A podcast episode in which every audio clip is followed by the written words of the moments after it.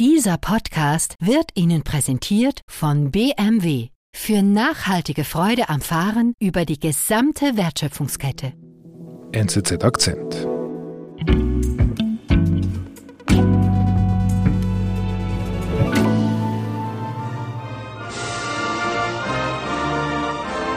Шановні громадяни, я, чинний президент України, Wir sehen auf einem Video vom Juli, auf, das auf Telegram verbreitet wurde, den ukrainischen Präsidenten Zelensky an einem Tisch sitzen in seinem Büro.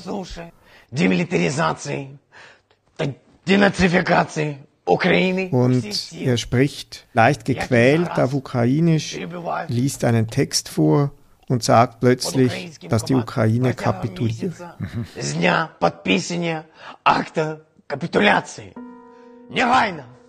Und man sieht auf seiner Schulter eine Hand liegen, die ihn immer wieder rüttelt, an seinem Körper rüttelt, ihn schüttelt. Und dann, als Zelensky das fertig ausgesprochen hat, zoomt die Kamera leicht zurück und, und man sieht man sieht Ramsan Kadyrov, das äh, Oberhaupt Tschetscheniens, der russischen Teilrepublik im Nordkaukasus. Und der sagt dann, es war ja auch Zeit.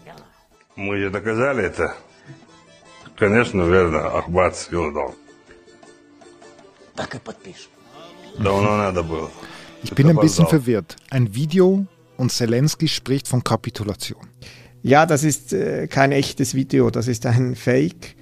Zelensky wird hier gespielt von einem bisher wenig bekannten Komiker, mhm. Kadyrov aber, das ist der echte Kadyrov, der in diesem Video auftritt. Mhm. Und dieser Umstand, dass äh, Kadyrov in so einem Video überhaupt mitmacht und es dann auch selbst in seinem Telegram-Kanal verbreitet, der immerhin drei Millionen Abonnenten hat, ist schon ganz vielsagend. Kadyrov äh, inszeniert sich hier als Herrscher, als, als die entscheidende Figur, die Zelensky zur Kapitulation bringt und, und nicht Putin. Ramsan Kadyrov, das Oberhaupt Tschetscheniens, ist einer der feurigsten Kriegstreiber des Ukraine-Kriegs. Dabei überschreitet er auch Grenzen, die andere nicht überschreiten dürfen, sagt Russland-Korrespondent Markus Ackeret. Also das heißt, Ramsan Kadyrov der geht zu weit. Immer wieder geht er zu weit. Kann man das so sagen? Ja, das kann man so sagen. Er überschreitet regelmäßig Grenzen dessen, was man so gewohnt ist in der russischen Politik. Er ist laut, unanständig zum Teil. Er ist äh, fast größenwahnsinnig. Mhm. Und, und äh, kein anderer der über 80 russischen Regionalfürsten könnte sich so etwas erlauben. Man muss halt sehen, er macht das, weil er große Ambitionen hat und eigentlich seinen bis jetzt beschränkten Einfluss ausbauen will. Mhm. Du sagst eben, es ist eine Ausnahme in der politischen Landschaft in Russland. Warum darf er das überhaupt?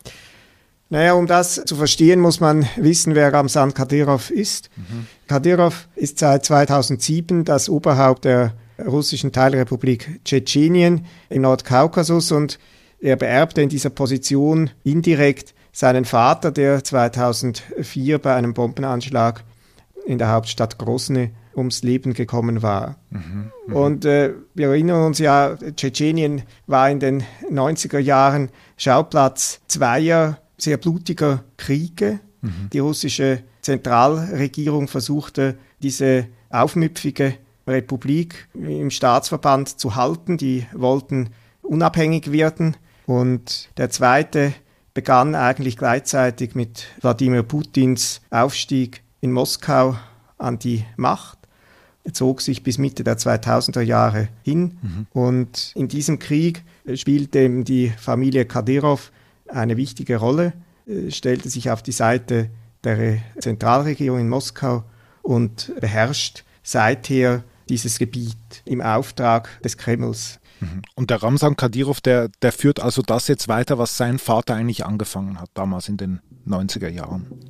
Ja, genau. Er ist in dessen Fußstapfen getreten. Er führt auch so eine Art Privatarmee, die damals entstanden war und beherrscht die Teilrepublik wie ein eigenes Fürstentum. er regiert dort autoritär, fast äh, tyrannisch, kann man sagen.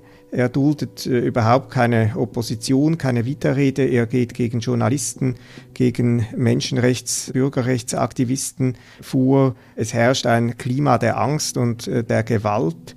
Und äh, das dehnt er auch aus auf Tschetschenen, die vor ihm geflüchtet sind in andere Regionen Russlands oder sogar ins Ausland. Da gab es ja auch immer wieder in Europa dann sogar Morde an Tschetschenen, die auf Kadyrovs Einfluss zurückgingen. Also seine Art zu politisieren sehr brutal, aber im Video, das wir ganz am Anfang gehört haben, und er, da, da zeigt er sich ja auch als ein Politiker, der sich ja irgendwie gerne selber inszeniert.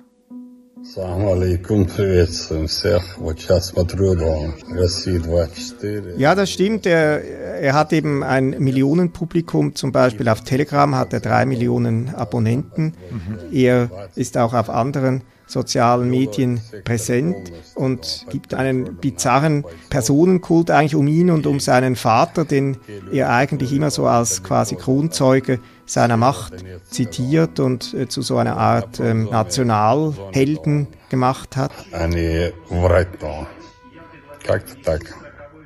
Und ja, er, er lebt sehr ausschweifend, besitzt einen eigenen Privatzoo mit Raubtieren, ähm, hat äh, sehr viele Kinder, man weiß nicht genau wie viele, zwölf sind, glaube ich, ähm, nachgewiesen. Mhm. Und obwohl das in Russland verboten ist, äh, lebt er eigentlich mehr oder weniger die Vielehe mhm. und, und inszeniert ja. sich auch ein bisschen als sehr religiöser Muslim, trägt einen langen Bart, der äh, nimmt auch immer wieder Anleihen an, an religiöser Rhetorik, die immer haarscharf am Fundamentalistischen vorbeischrammt mhm. und die eigentlich oft nicht so richtig dementsprechend, was sonst in Russland an Rechtsnormen gültig ist.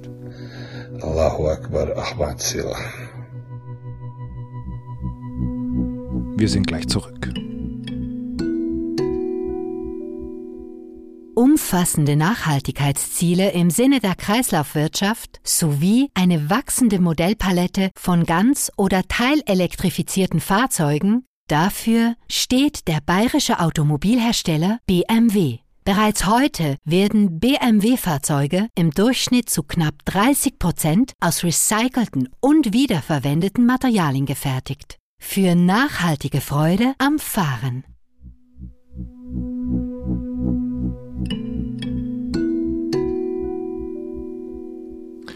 Also das heißt eben, er ist eine Ausnahme. Ist er jetzt eine Marionette von Putin oder lässt ihn Putin einfach machen, was er will? Ja, ich würde sagen, äh, es besteht letztlich eine gegenseitige Abhängigkeit bis zu einem gewissen Grade, weil Putin mhm. auch darauf angewiesen ist, dass Kadyrov eben mit Gewalt und äh, Unterdrückung diese Republik im Griff hat. Und äh, Kadyrov seinerseits ist abhängig auch von, von den Finanzmitteln aus Moskau, ohne die er gar nicht so regieren könnte. Mhm, mhm, das garantiert die Treue zu Moskau und äh, gleichzeitig bekommt er damit eine gewisse Narrenfreiheit. Und das war eigentlich all die vergangenen Jahre so gewesen. Und Kadyrov ist so der starke Mann in Tschetschenien und dafür lässt ihn Putin auch in Ruhe. Mhm. Und dann? Dann greift äh, Russland die Ukraine an am 24. Februar.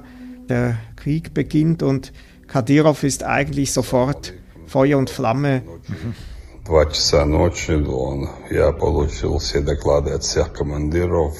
Der ist sowieso stets bereit, das aufzunehmen an, an äh, ideologischen Vorgaben und Äußerungen, die aus dem Kreml kommen.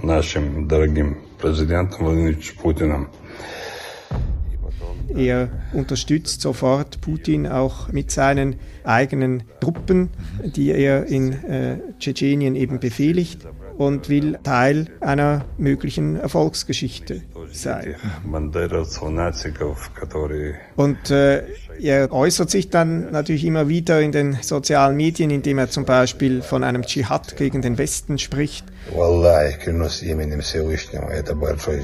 Er verbreitet voreilige Erfolgsmeldungen. Er ist euphorisch, was die ganze Militäroperation anbelangt und verwendet äh, wie immer eigentlich eine sehr martialische Sprache. Mhm. Er ist ein Kriegstreiber und greift er diese so allgemeine Themen auf, die sehr weit gehen, eben zum Beispiel bis hin zum Einsatz taktischer Atomwaffen. Mhm. Er reist auch an die Front. Es ist nicht immer ganz klar, ob er wirklich dort war, wie, wie nahe gekommen ist, aber es gibt Videos, die ihn an Frontabschnitten zeigen und äh, befehligt bis zu einem gewissen Grade seine eigenen Leute eben dort direkt. Also was er, er gibt sozusagen den Feldherr vor Ort an den Generälen in Moskau vorbei. Ja, das macht er und das äh, stößt natürlich auch in Moskau nicht nur auf Gegenliebe. Er hat ohnehin ein schwieriges Verhältnis zu den Sicherheitsbehörden, aus denen er offiziell eigentlich kommt, aber er unterläuft halt mit äh, seiner Art in Tschetschenien zu herrschen, unterläuft er die Befehlsketten von Polizei und, und anderen Sicherheitsbehörden und das gefällt in Moskau nicht. Mhm es gefällt nicht, aber so wie ich dich jetzt verstehe, er, man lässt ihn einfach tun. Ja, man lässt ihn tun, eben weil er Putins Protégé ist. Mhm. Und dann? Dann kommen die bekannten Rückschläge an der Front in der Ukraine, der Verlust erst der Gebiete rund um Kharkiv im Nordosten mit Isium und so, also der hastige Rückzug mhm. und das Debakel der russischen Truppen. Und Kadyrov ändert dann auch seinen Ton. Er wird immer unverblümter, bissiger in seiner Kritik am Verteidigungsministerium, ja sogar an einzelnen Generälen. Und so schreibt er am, zum Beispiel am 1. Oktober in seinem Telegram-Kanal einen Beitrag, eine Art Abrechnung mit General Lapin, der zu dieser Zeit den Frontabschnitt im Donbass kommandiert. Er nennt Lapin einen Versager. Mhm. Besonders schlimm sei es, dass der von oben gedeckt werde und wenn es nach ihm, Kadyrov, ginge, dann würde er Lapin degradieren zum einfachen Soldaten, ihm eine Waffe in die Hand geben mhm. und ihn direkt an die Front schicken, damit er dort mit Blut seine Schande auswetzen könnte. Mhm. Und dann? Die Lage für die russischen Truppen in, in der Ostukraine wird dann ja immer schwieriger und äh, die Kritik von Kadyrov wird im Verlauf des Oktobers auch immer härter. Und als es dann zu schweren Verlusten auch unter seinen eigenen Truppen bei Cherson kommt, setzt er zu einer Art Wutrede an und äh, spricht eben von Dschihad, spricht von der Vernichtung der Feinde.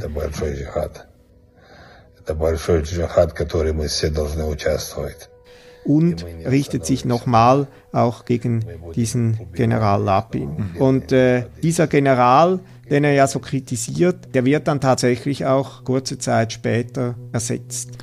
Aber das heißt, Kadyrov hat ja irgendwie Einfluss in Moskau, von Grozny aus. Ja, es gibt sogar Spekulationen, dass er als Nachfolger Putins irgendwann in Frage käme. Und Putin lässt auch überhaupt nicht irgendwie durchblicken, dass ihn das stört, wie sich äh, Kadyrov verhält. Mhm. Im Gegenteil, zu seinem Geburtstag äh, Anfang Oktober wird er sogar in, in der Nationalgarde, der offiziell angehört, zum Generaloberst mhm. befördert. Wie lässt sich das erklären, dass Putin da so zurückhaltend ist, dass er letztlich erlaubt, dass da ein großer, starker Mann Platz hat neben ihm? Ja, es ist interessant, dass jemand wie Kadyrov solche Kritik üben kann, gerade auch in Kriegszeiten. Aber es ist eben durchaus auch im Sinne Putins und des Kremls, denn äh, Kadyrov kritisiert ja nie den Präsidenten. Er kritisiert mhm. immer die Generalität und dadurch wird eigentlich die Aufmerksamkeit auf das Versagen im Krieg, auf dem Schlachtfeld von Putin weggelenkt auf das Verteidigungsministerium und das ist natürlich durchaus etwas, was Putin gelegen kommt. Mhm. Du hast gerade vorher gesagt, es gab aber in diesen Monaten Spekulationen darüber, ob Kadyrov der Nachfolger sein könnte von Putin. Hätte er denn denn überhaupt das Zeug dazu? Nein, das glaube ich überhaupt nicht. Er hat weder von seinen persönlichen Eigenschaften her das Zeug dazu noch, die dazu nötige Bildung und äh, den, der Rückhalt. Er kommt aus einer Region, aus dem Nordkaukasus, die in, in, in Russland einen schlechten Ruf hat. Er ist eben kein ethnischer Russe. Alles das spricht dagegen. Mhm. Und er hat sich viele Feinde gemacht bei den Sicherheitsbehörden. Und äh, gerade weil er gar nicht einen so großen Einfluss hat, muss er auch lauter sein, muss er seine sich immer wieder auf eine sehr besondere Weise, auf eine vielleicht auch aggressive und zum Teil auch einfach exzentrische Weise in seinen sozialen Medien zu Wort melden. Mhm. Und letztlich bewegt er sich natürlich auf einem schmalen Grad. Er weiß ganz genau auch, dass er nicht zu weit gehen kann. Ja, Putin ist auf ihn auch angewiesen im Nordkaukasus in Tschetschenien. Mhm. Er lässt ihm da freie Hand, dass dort Ruhe und Ordnung herrscht aus Moskauer Sicht. Aber Kadyrov weiß auch, dass er ohne die Unterstützung und schützende Hand des Kremls auch nicht lange an der Macht wäre in Grosny.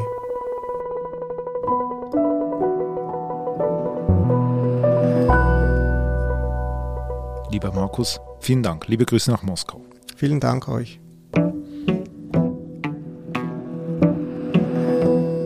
Das war unser Akzent. Produzentin dieser Folge ist Marlen Oehler. Ich bin David Vogel. Bis bald.